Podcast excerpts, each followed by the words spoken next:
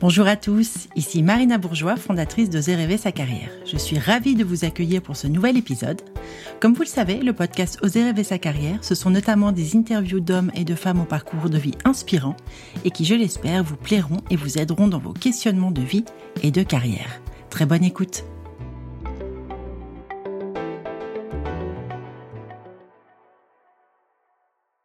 Vous connaissez très certainement mon invité du jour, Audrey Hakoun, psychothérapeute et coach pour entrepreneurs atypiques, formatrice et auteur de best-sellers sur ces thématiques de cœur, notamment la psychologie positive. Alors, je cite quelques-uns de ses ouvrages. La fabrique à kiff avec Florence Servan-Schreiber et Isabelle Payot, Vive les atypiques, la pédagogie positive également avec Isabelle Payot, etc., etc. Audrey est une heureuse reconvertie, notaire à la base, elle a un parcours professionnel atypique. À 25 ans, son corps lui parle et lui dit et lui fait comprendre qu'elle n'est pas à la bonne place.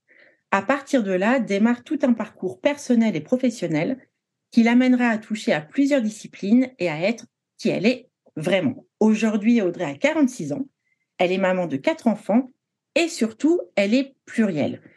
Kiffeuse, hypersensible, voyageuse, auteure, podcasteuse, multi-entrepreneuse.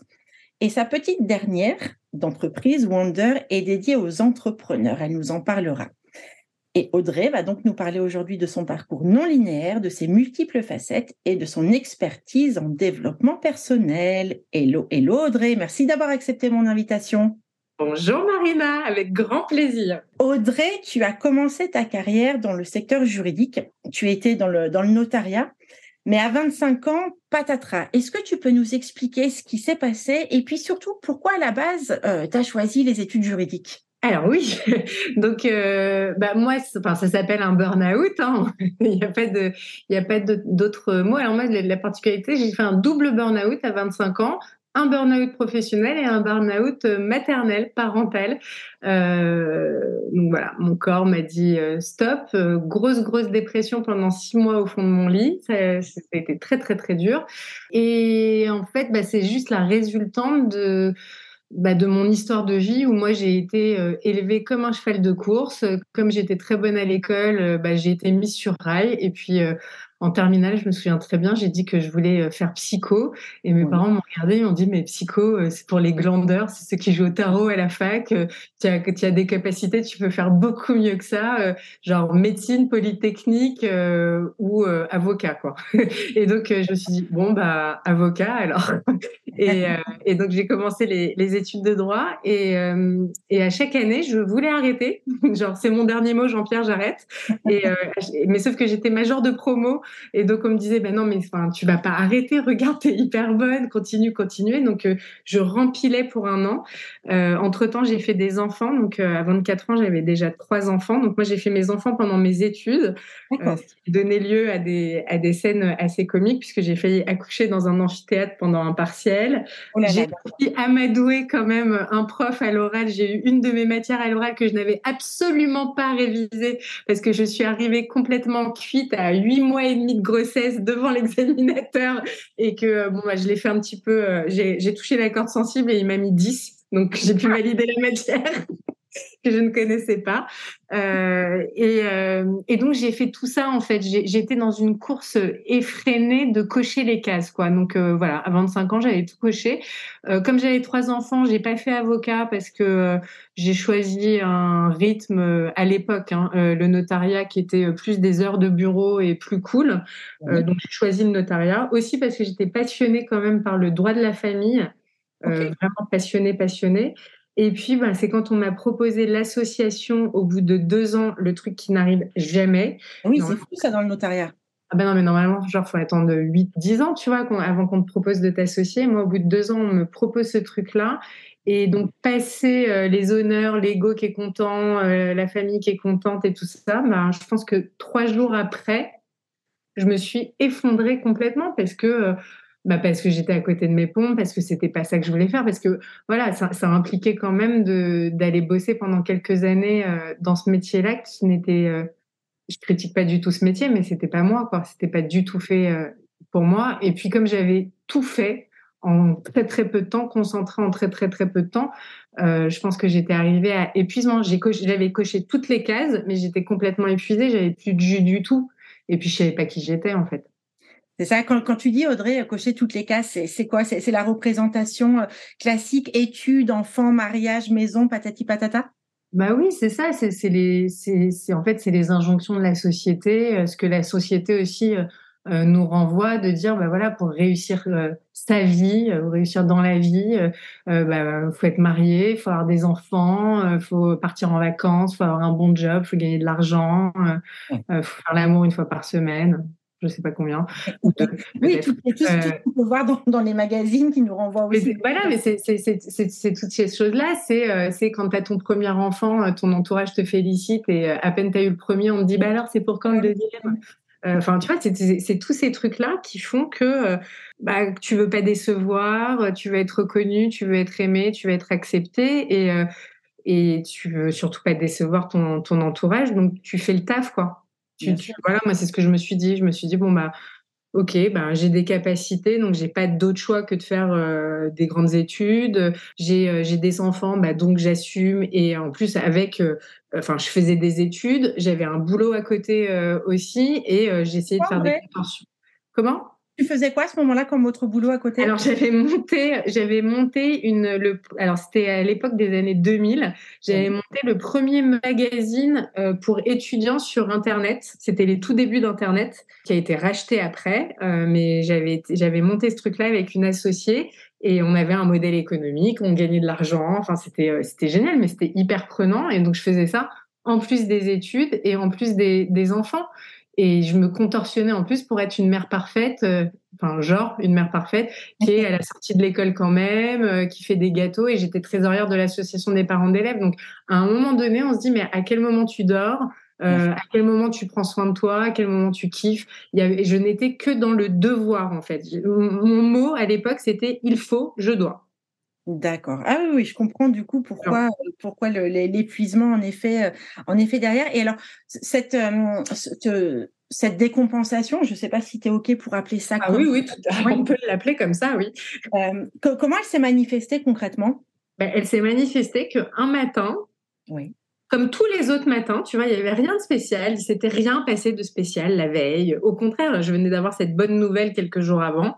Eh bien, un matin, j'ai voulu me lever et, j'étais pétrifiée dans mon lit. En fait, j'étais paralysée. Je ne pouvais plus bouger du tout. Donc, je me suis dit, merde. Donc, au début, j'ai cru que, je sais pas, j'avais fait un AVC ou que j'avais une sclérose en plaques ou enfin, tu vois, parce que je ne pouvais pas bouger. Et euh, en fait, quand j'ai compris que je pouvais bouger, mais que juste, je n'avais plus aucune force et que j'étais tétanisée en fait à l'idée de devoir affronter la journée. Et donc là, je me suis mise à pleurer. Je pense que j'ai pas arrêté de pleurer, mais sans discontinuer pendant une semaine. J'étais dans le lit et je pouvais pas m'occuper des enfants, ce qui me faisait encore plus culpabiliser. Ah euh, je pouvais pas aller au travail, ce qui me faisait encore plus culpabiliser. Enfin, mais c'était atroce, quoi. C'était, c'était vraiment atroce. Et donc, euh, ça a été très, très violent.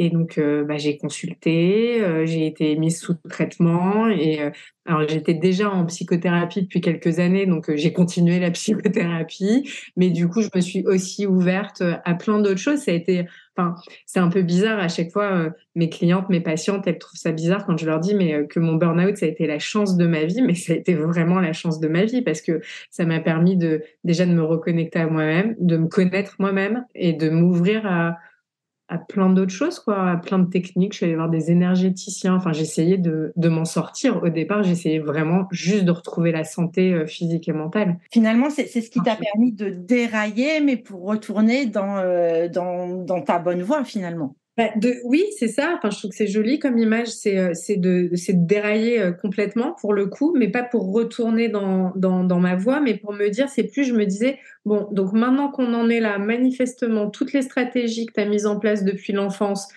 ça marche pas très bien.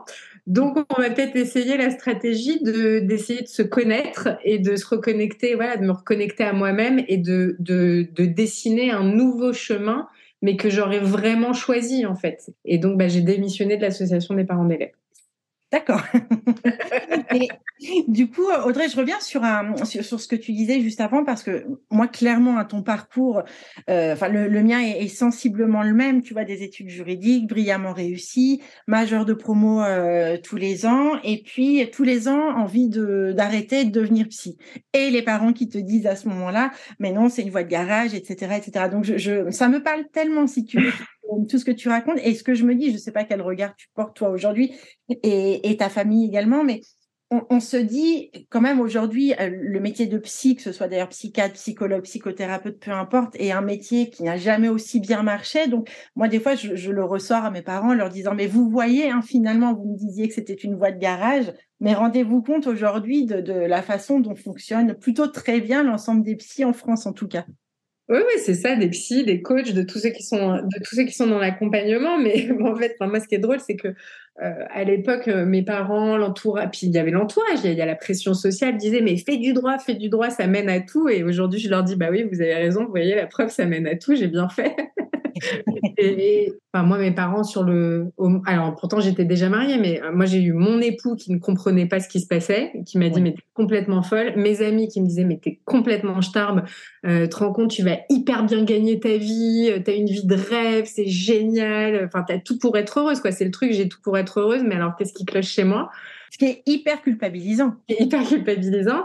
Et euh, ma mère, quand j'ai euh, quand j'ai arrêté, euh, et, pourtant qui est une femme adorable, mais qui est elle-même emprisonnée dans son dans son schéma, m'a dit tout ça pour ça. Bon, elle est revenue maintenant, ça y est, elle en est revenue, elle est hyper contente, elle comprend toujours pas ce que je fais, mais c'est pas grave.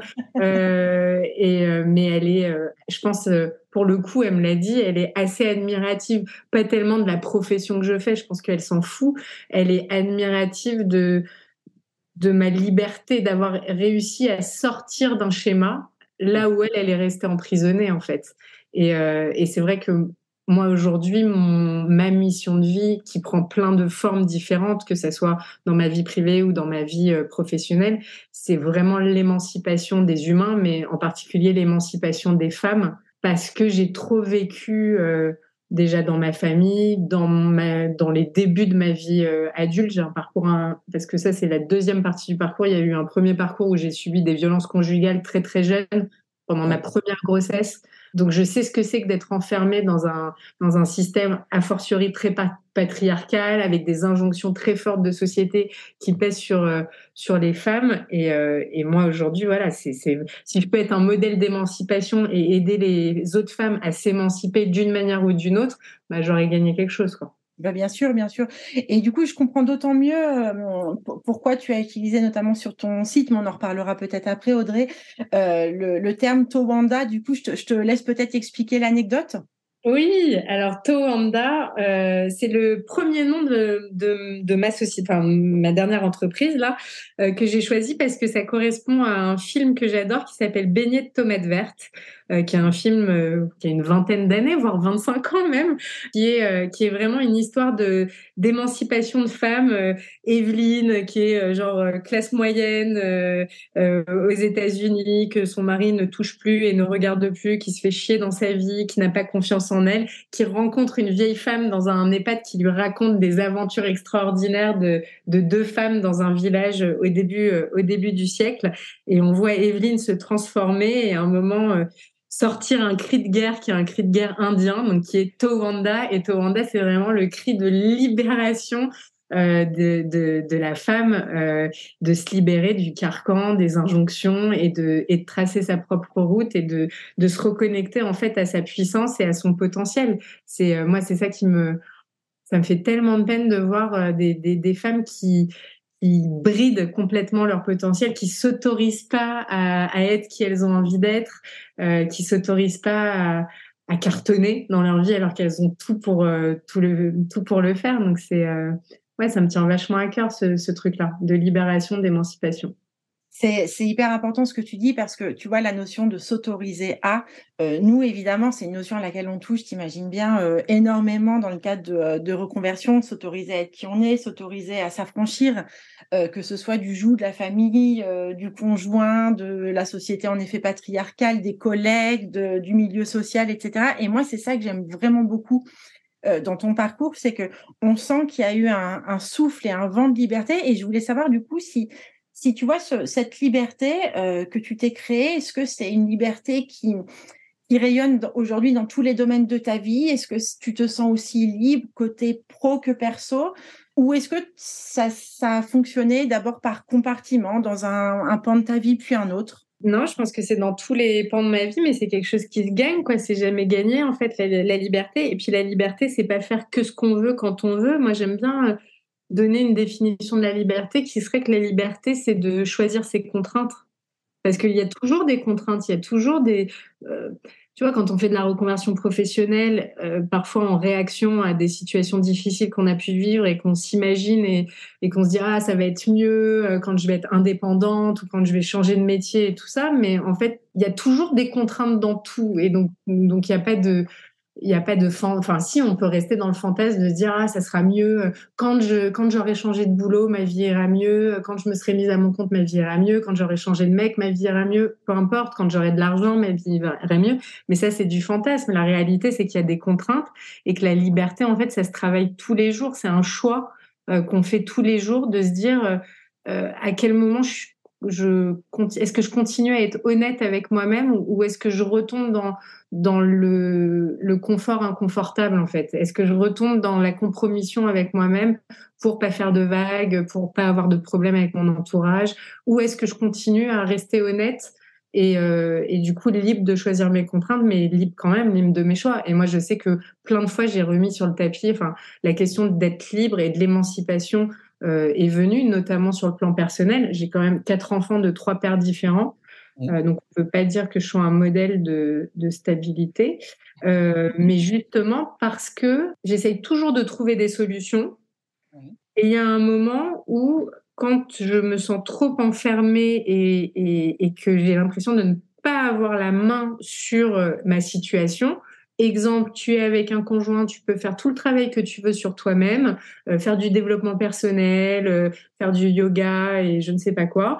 Euh, s'il est proposé des solutions, si l'autre en face n'attrape pas la perche, n'a pas envie de travailler, n'a pas envie de, de, faire un pas, de je sais pas d'aller faire de la thérapie conjugale et tout ça, nous reste à nous le choix en fait, soit d'accepter cette situation et de continuer à vivre en couple en étant malheureuse, soit de, de prendre acte que l'autre n'a pas envie de changer et qu'on ne peut pas le changer. Et dans ce cas-là, je prends ma responsabilité de dire, bah, je mets fin à cette relation.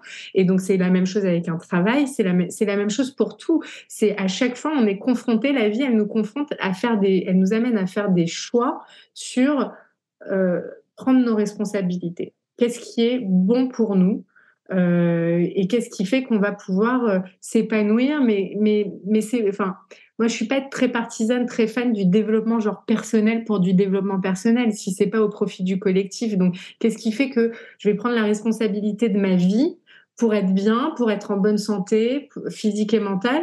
Parce que en étant moi en étant honnête avec moi-même en étant sur mon chemin en étant en bonne santé alors je vais pouvoir aider les autres et contribuer et être utile aux autres. Quelqu'un qui est en dépression est, utile pour personne. Je l'ai vécu. Tu sers à rien en fait quand tu es au fond de ton lit en train de pleurer et que t'as pas de force.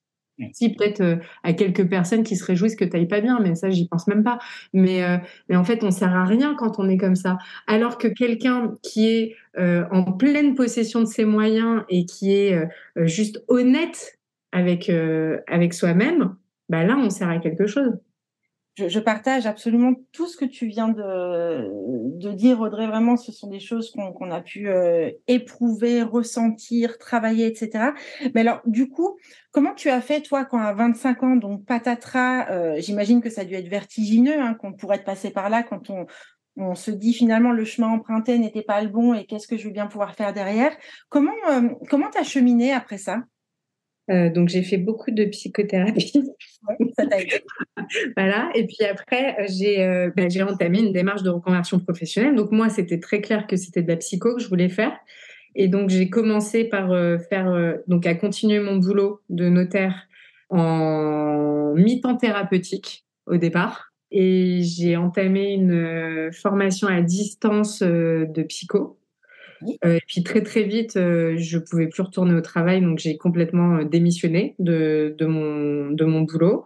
Et, euh, et, donc là, j'ai continué les études de, j'ai continué les études de psycho et, euh, après j'ai fait une école euh, en présentiel de, de sophrologie parce que c'était le moyen à l'époque, euh, c'était le moyen de pouvoir s'installer assez rapidement pour avoir des patients et pour pouvoir gagner de l'argent accessoirement parce que j'avais un peu besoin de gagner de l'argent quand même. Donc j'ai trouvé ce truc-là qui me permettait de, raccourcir un peu le cycle pour pouvoir tout de suite être euh, opérationnel. Et donc, j'ai commencé comme ça et j'ai continué à me former. D'ailleurs, je n'ai jamais arrêté de me former. Donc, euh, ça fait 20 ans que, 21 ans que je suis en formation continue. Bah, parce que j'adore ça, hein, déjà. Et en fait, j'ai construit ma pratique comme ça. Vraiment euh, comme des Lego, quoi. Étape par étape, j'ai rajouté des. Je suis allée au plus facile de l'époque. Et après, j'ai rajouté des, briques, des certifications, des spécialisations, euh, jusqu'à avoir une pratique vraiment, enfin, être complètement installée dans ma légitimité, dans ma posture, euh, et avoir un, business qui tourne, quoi. Tu sais, c'est, on, a beaucoup d'accompagnés qui partent vers l'accompagnement justement, alors l'accompagnement de différents types. Hein. Euh, mais et je, leur dis souvent que quand on quand on goûte à, la potion magique de, de la formation dans l'accompagnement, c'est vraiment un puissant fond parce que je sais pas si toi ça s'est passé comme ça, mais euh, tu vas en formation de psychologie ou de sophro, puis tu découvres une autre discipline, une autre expertise, et c'est un peu comme un chemin, un arbre qui aurait plein plein de branches qui ne finissent jamais. J'imagine que ça a dû faire un petit peu comme ça pour toi. Tu as dû découvrir tellement de choses en chemin. Alors c'est ça, c'est ça. Mais alors moi, enfin moi qui suis formatrice euh, aussi, j'attire toujours l'attention sur le fait que faire des formations c'est génial, il faut pas attendre d'avoir fait la énième formation avant de pratiquer. Alors ça, je suis d'accord. Je suis contente. Non, non, mais vraiment, parce que moi, je le vois trop et parfois, je dis aux gens, mais enfin, c'est arrêtez, parce que il y a, y a, une différence entre je fais une formation parce que euh, ça vient nourrir ma curiosité, mon besoin d'apprendre et j'adore et c'est génial et ça m'ouvre à quelque chose et j'accumule les formations pour essayer de trouver une légitimité et sortir de mon syndrome d'imposteur. Le meilleur moyen d'avoir de la légitimité et de sortir de son syndrome d'imposteur, c'est tout de suite de pratiquer en fait. Et après, si on a envie de faire des formations, de s'offrir une formation ou deux formations euh, euh, par an pour apprendre un nouvel outil, pour apprendre une nouvelle approche et tout, c'est cool. Mais attention à ne pas attendre cinq ans à cumuler les formations euh, avant de avant de se lancer quoi. Faut se lancer tout de suite. Ah, mais je suis mille fois d'accord et je suis tellement contente de t'entendre dire ça parce que je sais que notamment nos accompagnés qui vont qui vont t'écouter, ça va résonner euh, en elles et en eux. Moi, je, je, tiens exactement le même discours. Moi, je suis vraiment pro euh, pro action. Tu sais, de la même façon, il y a aussi alors toi, toi qui accompagnes des entrepreneurs, tu, tu le sais, euh, tu le sais évidemment, mais des personnes, tu sais, qui vont attendre d'avoir leur site et leur carte de visite pour ah, pour aller chercher le, premier client, le premier patient, peu importe. Pour moi, c'est pas comme ça. Et tu as, tu as relié ça au syndrome de l'imposteur. Plus on fait, plus on est, plus on incarne, et, plus, plus on se débarrasse justement des, peurs et des, sentiments d'illégitimité. C'est exactement ça. Moi, quand je me suis installée euh, la première fois, il n'y avait pas Internet, il n'y avait pas Instagram, il n'y avait rien du tout. Et j'ai eu des, eu des clients euh, et j'ai eu des patients pas tout de suite, mais j'ai eu des patients euh, assez assez rapidement et parce que je suis allée me présenter à tout le monde, parce que euh, dès que je rencontrais quelqu'un dans la rue, euh, je lui en parlais. dans les dîners, j'étais trop fière de dire que je m'étais reconvertie et, finalement, ben je parlais juste de ce qui me passionnait, de ce que des problèmes que je pouvais résoudre. Et bah, du coup, les gens, les gens m'appelaient et euh, et j'ai pas eu de site pendant des années et des années et des années. Ça m'a pas empêché d'être complète, que mon carnet de balles soit complet. Sans avoir de site internet. Euh, et aujourd'hui, j'ai un site internet, je sais même pas si il sert à ce que les gens payent en ligne euh, les formations et, les trucs, mais sinon, c'est pas mon site internet qui me ramène du monde. Après, c'est la communication qui ramène du monde. Mais la communication, faut pas attendre non plus d'avoir le branding parfait, les photos professionnelles parfaites. Non, ce qui est important, c'est le message. Ce qui est important, c'est d'être en relation avec les gens. Et c'est surtout, au départ, moi, j'ai coaché, enfin, c'est pas du coaching, c'était de la thérapie, mais j'ai, au départ, j'ai accompagné vraiment, euh, j'ai eu je ne sais combien de cobayes avec euh, plein de retours pour prendre confiance dans, dans, ma posture, pour prendre confiance dans ce que je faisais. Et, euh, et en fait, c'est vraiment par la pratique qu'on acquiert sa, note, sa, sa légitimité et, et c'est surtout que ça fait du bouche à oreille. Bien sûr, mais bien sûr, très, très clairement. Comment tu es arrivé du coup à la, à la psychologie positive? Qu'est-ce qui t'a amené à, à cette notion-là? Alors, moi, c'est vraiment, ça a été la suite logique de, de, de ma pratique, justement. C'est que, donc, moi, j'ai été, alors déjà, comme c'est une reconversion professionnelle, donc j'ai commencé à la fac euh, à distance et je me suis rendu compte que, en tout cas, dans la fac où j'étais, l'université où j'étais, la psychologie c'était vraiment très très orienté euh, psychanalytique, euh, problème. Moi, j'avais fait une psychanalyse personnellement et j'avais vu les pendant dix ans. Enfin, j'ai fait une psychanalyse pendant dix ans et j'ai vu les limites vraiment de la psychanalyse.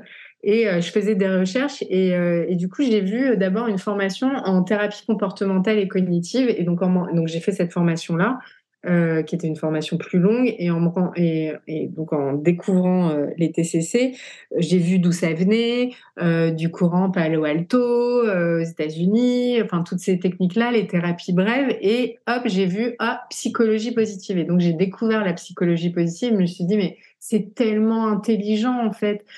Euh, pendant des années, les, la psy traditionnelle se pose la question de d'essayer de comprendre pourquoi les gens ne vont pas bien et accessoirement d'essayer de les guérir. Et un jour, tu as des chercheurs aux États-Unis dans un laboratoire qui se sont réveillés un matin et qui se sont dit, mais ça serait peut-être intéressant d'aller voir des gens qui vont bien et de leur demander comment ils font pour aller bien. Et j'ai trouvé ça, mais en fait, tellement brillant intellectuellement. Que je me suis dit bon c'est forcément bien. Et donc j'ai voilà et j'ai découvert cette science là parce que pour le coup euh, c'est basé vraiment sur sur des recherches en psychologie euh, sociale euh, et sur l'apport des, des, neurosciences et de dire mais voilà bien évidemment que on peut passer du temps à essayer de comprendre pourquoi on va mal mais on sait aussi comment on peut faire dans la vie quel levier activer comment mobiliser ses ressources pour aller bien et pour aussi affronter une vie qui est chaotique, affronter les, les drames de la vie, affronter les traumas et développer ce qui est central, euh, la notion centrale de la psychologie positive, c'est de développer sa capacité de résilience. Vraiment de pouvoir affronter et dépasser les traumas euh, sans être détruit, en fait, comme un phénix euh, qui renaît. La résilience, c'est ça, c'est le, phénix qui renaît de ses cendres. et, moi, cette image-là me, me, touchait vraiment profondément parce que je sais que j'ai ça euh, inscrit euh, en moi. Je peux être abîmée, et je l'ai été. Je peux être abîmée, je peux être à terre, je peux, euh, je être amputée même, mais je peux pas être détruite. Et, et je trouvais ça tellement joli de se dire que en tant qu'être humain, on a tous, et, tous, vraiment, il n'y a pas euh, genre une loterie de la vie, genre euh, toi, tu as tiré le bon numéro et toi, euh, ah, bah, pas de bol, vie de merde. on a tous la capacité vraiment de d'activer nos ressources pour affronter une vie chaotique et pour surtout pour se développer, pour s'épanouir et, et pour réaliser son potentiel, ce pourquoi on est venu euh, sur Terre. Tu touches euh, à la notion de, de, potentiel et je voulais arriver euh, ensemble sur la notion de d'ikigai. Je crois que c'est aussi un de nos points communs au-delà de, le, de tu sais, historique dans les études juridiques, etc. Euh, L'ikigai, c'est un outil avec lequel nous on travaille beaucoup en reconversion. Toi aussi. Est-ce que tu peux nous en parler un petit peu? Et puis comment toi tu l'utilises et comment tu perçois le, la notion et l'outil, Audrey? Oui, alors moi, j'ai l'ikigai, donc je l'ai découvert pendant mes études euh, en psychologie positive, puisqu'il y avait l'étude sur les blue zones de Dan Butner, qui, euh, avait, vu que dans le, dans le globe, sur le globe, il y avait des endroits où il y avait vraiment une majorité de centenaires qui vivaient, euh, enfin qui mouraient très vieux, heureux et en bonne santé. Ce qui est rigolo quand même de mourir en bonne santé, mais justement, ils n'avaient pas développé toutes les maladies chroniques que nous, on peut euh, développer. Donc, ils se sont intéressés d'essayer de, comprendre pourquoi. Et donc, dedans, il y avait Okinawa au Japon, donc euh, qui est le berceau de, de l'ikigai. Donc moi, je découvre ce truc-là, et puis euh, bah, je lis les livres sur l'ikigai, et puis nous, tel qu'on nous le présente, on nous le présente comme un outil avec le diagramme, les quatre cercles, tout ça. Euh, et donc je trouve ça sympa, je trouve ça euh, vraiment intéressant, je trouve ça ingénieux. C'est ludique en plus cette présentation. ludique, et puis je trouve ça ingénieux de, de, de l'avoir foutu dans un diagramme de veine parce que euh, du coup, je me suis dit à l'époque, j'interviens toujours, mais j'intervenais en entreprise et je me suis dit, ah, c'est bien, un diagramme, un schéma pour le partager en entreprise avec des équipes et des managers, c'est méga cool. pour les plus cartésiens, c'est très cool, il y a un diagramme, c'est bien. et euh, donc, je trouve, ça, je trouve ça chouette et j'ai trouvé ça tellement chouette que j'ai commencé à faire des recherches. Et en fait, en faisant mes, mes recherches, je découvre que euh, au Japon, il y a vraiment tout un enseignement sur l'ikigai qui va bien au-delà juste du euh, diagramme avec les quatre cercles et les questions euh, ce que j'aime, mes talents, ma contribution et ce pourquoi je peux être payé. et que c'est vrai qu'en France, la manière dont c'est euh, la manière dont c'est proposé souvent et montré l'ikigai, c'est un peu genre euh, trouve le job de tes rêves et euh, vis de ta passion. Et, et, en fait, moi, je me dis, mais enfin, je découvre ça et je vois qu'au Japon, c'est pas du tout cette vision-là. D'ailleurs, c'est pour la petite histoire, ce qui est très drôle, c'est que l'ikigai japonais, il n'y a pas de cercle, ce pourquoi je peux être payé. C'était occidentalisé, ça, cette histoire de cercle. Exactement. La question du salaire et de ce pourquoi je peux être payé, en fait, elle est dans la même case que, euh, que les hobbies et les loisirs. Donc, euh, c'est assez, intéressant. Et donc, et ça m'a donné trop envie de me former euh, directement euh, au Japon. Alors, j'ai pas eu la chance encore d'aller sur place au Japon, mais ça va venir l'année prochaine, j'y vais. Euh, mais grâce à Internet et voilà, j'ai pu me former à distance et je me suis aperçue, vu que moi je viens de la psy, je me suis aperçue que l'ikigai, bien évidemment, on pouvait l'utiliser comme un outil, par exemple dans des bilans de compétences, comme un outil en entreprise, mais on pouvait aussi l'utiliser vraiment comme une une approche d'accompagnement euh, à part entière et un accompagnement holistique, euh, voire une approche, ce que j'utilise, de thérapie, puisque on va euh, vraiment, en plus des cas de cercle, en plus de se poser les questions, il y a tout un pan sur les besoins fondamentaux de l'être humain, sur les croyances limitantes, il y a tout un pan sur l'hygiène de vie qui est assez intéressant. Donc c'est vraiment une prise en charge plus global et moins outils, moins accès outils, plus accès euh, thérapie ou, euh, ou, accompagnement. Et donc c'est voilà, c'est euh, quand j'ai découvert ce truc-là, je me suis dit oh, finalement c'est déjà des choses que je fais depuis très très longtemps. au cabinet. Donc à l'époque, j'étais encore en consultation en cabinet. Et je me suis dit, mais de le faire comme ça, c'est tellement plus ludique, c'est tellement plus ça a tellement plus de sens en fait et c'était beaucoup plus efficace. Donc je me suis mise à fond euh, là-dedans et après bah, j'ai commencé à, former des gens euh, à ça euh, aussi et j'adore.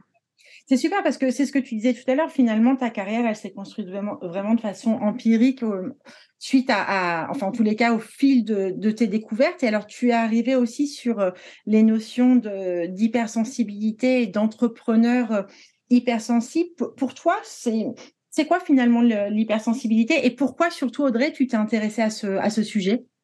Alors, avant les entrepreneurs, donc l'hypersensibilité, enfin tous les profils atypiques, hypersensibilité, HPI, TDAH, euh, autiste, euh, bah, je m'y suis intéressée pour le coup très très jeune parce que j'ai été confrontée par mes enfants euh, à ces, ces problématiques-là. Donc sur mes quatre enfants, donc, bah, ils sont tous hypersensibles, bien évidemment, parce que parce que moi-même je suis hypersensible.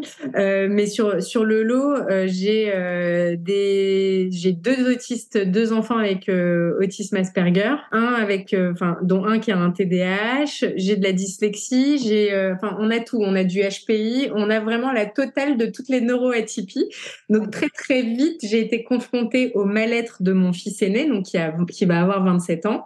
Donc ça fait longtemps que je suis sur le coup. Et en fait, en accompagnant mon fils aîné, ça m'a fait un effet mais boomerang de, de moi en fait, de mon enfance, de moi. Et, euh, et donc j'ai découvert euh, voilà que que, que j'étais hypersensible, que j'étais euh, au potentiel. Après, j'aime pas ces termes-là et il y a aucun terme qui, qui convient, mais en tout cas que j'ai, on va dire neuroatypique, c'est peut-être celui qui convient le, qui convient le, le mieux. Et, du coup, ça m'a réconcilié aussi avec une partie de mon identité. Ça m'a expliqué beaucoup de choses de mon parcours, beaucoup de choses de, de mes relations.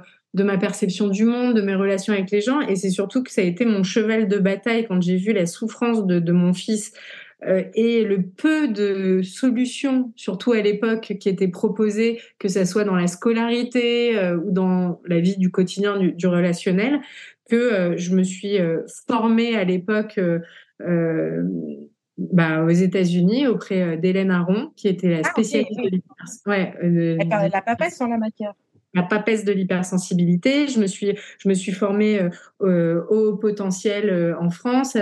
donc j'ai fait plusieurs, plusieurs formations là-dessus. Et en fait, je suis devenue, ça a été ma spécialité. Et pendant des années, moi, j'ai accompagné des enfants et des familles autour de l'hypersensibilité, des TDAH, des besoins spécifiques, de l'autisme.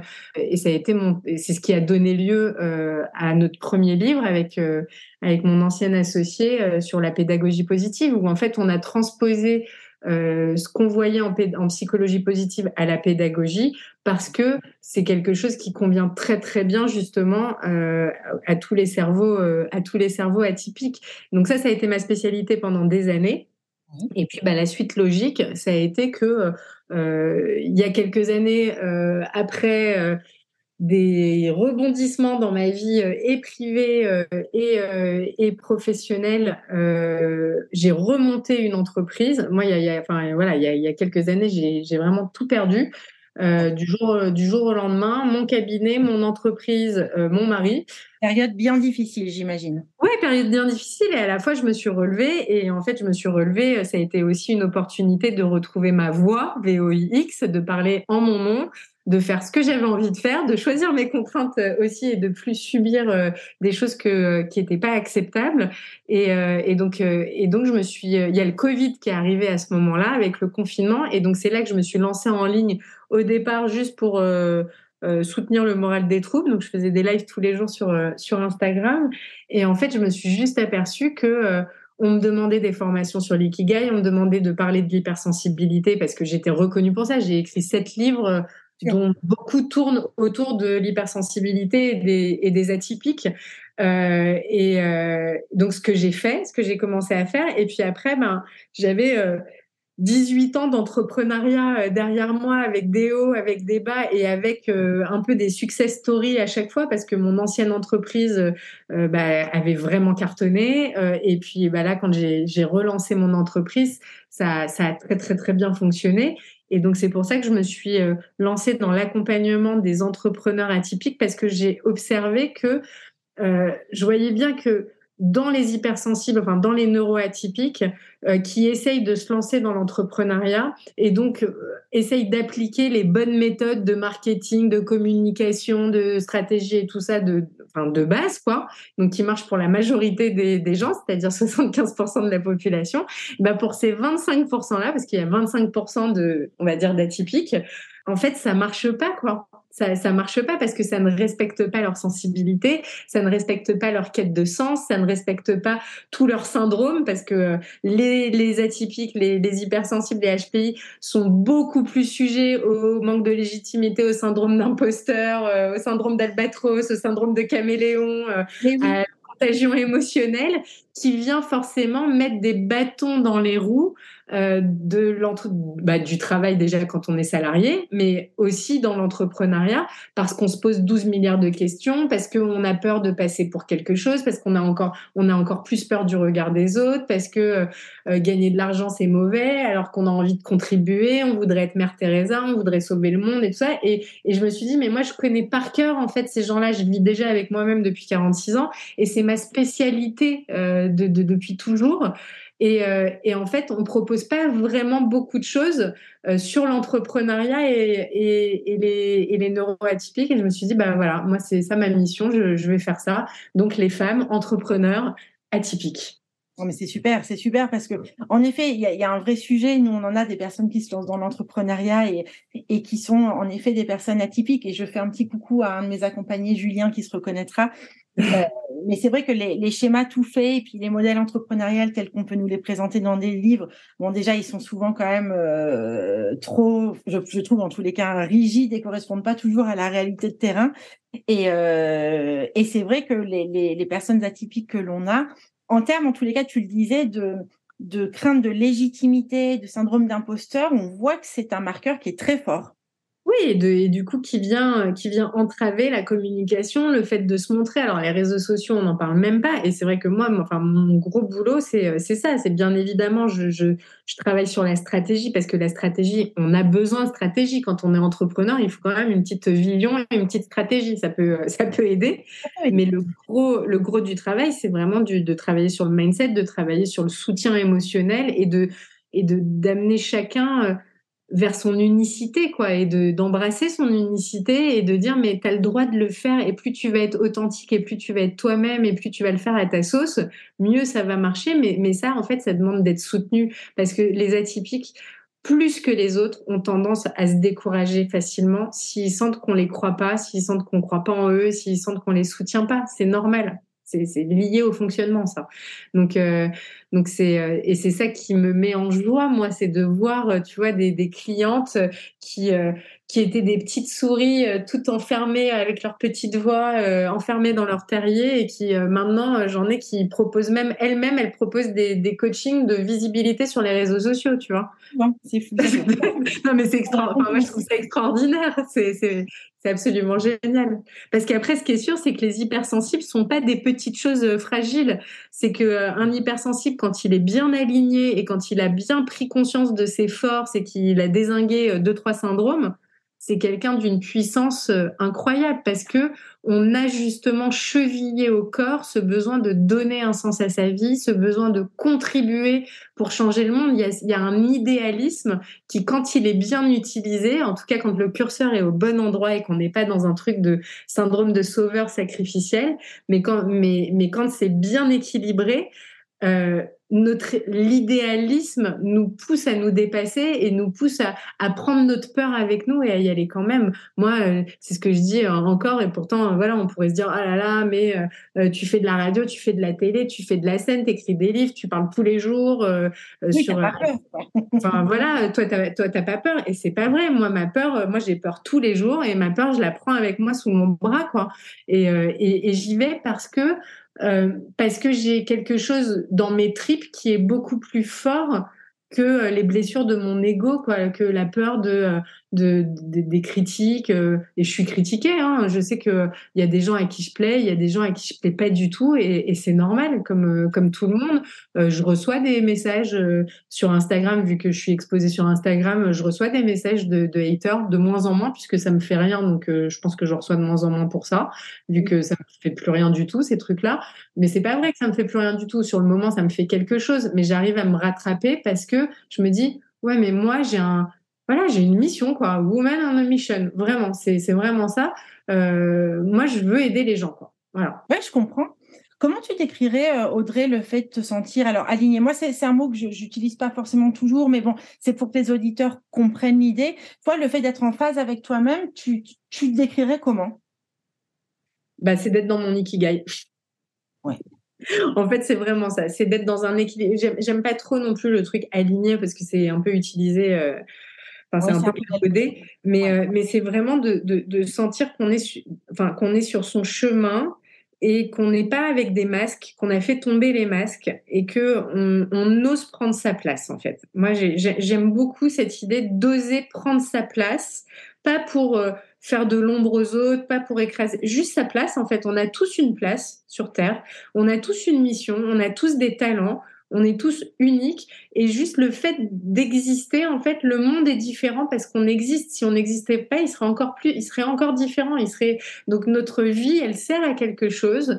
On peut contribuer en étant nous-mêmes et plus on est nous-mêmes, c'est-à-dire d'assumer ce qu'on pense, d'assumer euh, ses actes, de euh, de d'être doux avec soi-même, en fait, de se respecter. Voilà, je pense qu'il y a vraiment la notion. Enfin, moi, il y a une notion qui est très chère à mon cœur, qui est l'intégrité, le respect. De, bien sûr, d'être intègre avec les autres et de respecter les autres, mais en premier lieu, de se respecter soi-même, quoi. Et de respecter ses désirs et de respecter ses besoins. Et, euh, et je pense que c'est pour moi, c'est ça. Et être dans son ikigai, c'est ça. C'est être dans un équilibre de vie où euh, à la fois on vibre il y a cette vibration parce qu'on se connecte à, des choses qui, qui, qui, nous font du bien, qui nous inspirent, qui, qui allument notre moteur, que on n'a pas honte de nos talents et que au contraire, euh, voilà, on, on, on, on, ose utiliser euh, nos talents pour contribuer au monde en fait. Et après, euh, le fait d'être payé, c'est juste normal quoi. Mais en fait, notre contribution au monde, bah tous les jours, on contribue au monde, même quand on n'est pas payé. Donc, dans le lot, il y a des choses où on est payé, ça s'appelle un métier. Mais sinon, tous les jours, on contribue au monde, ne serait-ce que par euh, l'énergie qu'on balance dans l'univers, l'effet papillon, euh, le sourire qu'on fait à quelqu'un dans la rue, euh, les mots qu'on peut avoir pour quelqu'un d'autre. Et ça, on n'est pas payé pour le faire. Et pourtant, c'est une contribution incroyable. Et la plus grande des contributions, je pense que c'est déjà d'être bien dans ses baskets et d'être en santé physique et mentale. Je pense que c'est ça la plus grande contribution. Là encore, je, je partage. Et dis-moi, Audrey, pour, pour finir, qu'est-ce que tu dirais à la jeune femme de 25 ans que tu étais? Ah ouais, bah je vraiment je, je lui je lui dirais de d'écouter sa petite voix intérieure et d'arrêter de penser que elle a tort et de, de faire confiance à son intuition et d'aller vers son désir, de suivre ses désirs et d'arrêter d'écouter euh, les autres. C'est pas que j'écoute pas les autres. Hein. Euh, aujourd'hui, je, en plus, je suis très ouverte à, tout, à écouter euh, les autres. Mais, mais quand on sent quelque chose et quand notre corps nous, notre corps nous parle, nos émotions nous parlent, c'est des messagers. Les symptômes et les émotions, ce sont des messagers, et ben de les écouter, de les écouter et d'aller vers la joie en fait, de choisir la joie et d'arrêter de se prendre la tête avec les injonctions de la société là qui nous font croire que pour être heureux, faut être comme ci, comme ça, comme ça, faut faire euh, l'épilation du cif, euh, non mais enfin, des trucs de ouf quoi. Faut faut avoir les lèvres faites. Genre, après, j'ai pas de jugement là-dessus, mais je trouve que la société, il y a tellement d'injonctions, il y a tellement d'injonctions contradictoires entre faut avoir des enfants, faut les élever comme si, il faut faire ci, il faut faire ça. Euh, euh, c'est insupportable, quoi. C'est vraiment insupportable ce truc-là. Et je trouve que quand on est jeune, bah, on se laisse vachement impressionner par ça. On, pense que, euh, bah, que c'est ça qu'il faut faire, quoi. Qu'il faut remplir les, faut cocher les cases et il faut satisfaire les exigences de des parents, après de l'employeur et de la société en général. Un grand merci Audrey de, montrer à nos auditeurs et à nos auditrices ben, qu'on a le droit d'avoir plusieurs vies, qu'on a le droit d'explorer, qu'on a le droit de recommencer, de se réinventer et surtout que rien n'est figé. Moi, c'est aussi ce que je ce que je vais retenir euh, de, de ce moment passé avec toi. Ouais, mais c'est une belle conclusion, Marina. C'est, euh, je pense que rien n'est figé, tout est, on joue pas sa vie à chaque fois, quoi. On joue pas sa vie, notre vie. D'ailleurs, enfin, c'est vraiment ce truc rien que l'expression gagner sa vie pour euh, dire gagner de l'argent, c'est un truc de fou quand on y pense. Comme si on avait corrélé l'argent à gagner sa vie, mais notre vie, on n'a pas à la gagner. Elle, elle nous est donnée à la naissance, notre vie. On l'a, notre vie. Donc après, c'est de prendre soin de la vie, soin de, la vie, soin du vivant, et donc prendre soin de soi. Et rien n'est figé. Moi, je me suis cassé la gueule plusieurs fois dans ma vie, et là, la dernière fois, quand je dis que j'ai recommencé à zéro, j'avais pas de quoi payer mon loyer, vraiment. Et en fait, on a toujours la possibilité de de repartir toujours, toujours, toujours, toujours. Et on a le droit aussi de reconnaître qu'on s'est planté et de changer. On a le droit de changer, en fait. C'est un message plein d'espoir. Vraiment merci, Audrey, parce que. Merci à toi. J'avais lu tes livres, etc. Mais tu vois, je sais que chaque mot que tu as prononcé aujourd'hui euh, va résonner chez telle personne que je connais, chez telle accompagnée, etc., pour des raisons d'ailleurs très différentes à chaque fois. Mais euh, je te remercie parce que je, le perçois comme un, un vrai message euh, tu vois, de, d'audace, d'enthousiasme et puis aussi d'espoir. Donc, euh, grand merci à toi pour ça. Mais merci pour ton invitation et merci euh, pour votre écoute de l'autre côté du poste. Et je mettrai tous tes liens, Audrey, tes bouquins, Wonder, tes formations, etc., juste en dessous de l'épisode parce que ça vaut le coup d'aller jeter un sacré coup d'œil. merci beaucoup, Marina. À bientôt, Audrey. À bientôt. Bientôt. Bye. L'épisode est terminé, j'espère que cette interview vous a plu et que d'une façon ou d'une autre elle vous a enrichi. N'hésitez pas à la partager à vos proches et comme d'habitude je vous mettrai toutes les références citées dans l'épisode sur nos réseaux sociaux, Facebook, LinkedIn et Instagram. Si vous souhaitez me suggérer un nouvel invité au parcours de vie inspirant, n'hésitez pas. N'hésitez pas non plus à soutenir le podcast Oser rêver sa carrière en mettant des petites étoiles et des avis sur Apple Podcast ou des pouces levés sur les réseaux. Et si Apple c'est pas votre truc, retrouvez-moi sur Deezer ou Spotify. À très bientôt et surtout prenez soin de vous.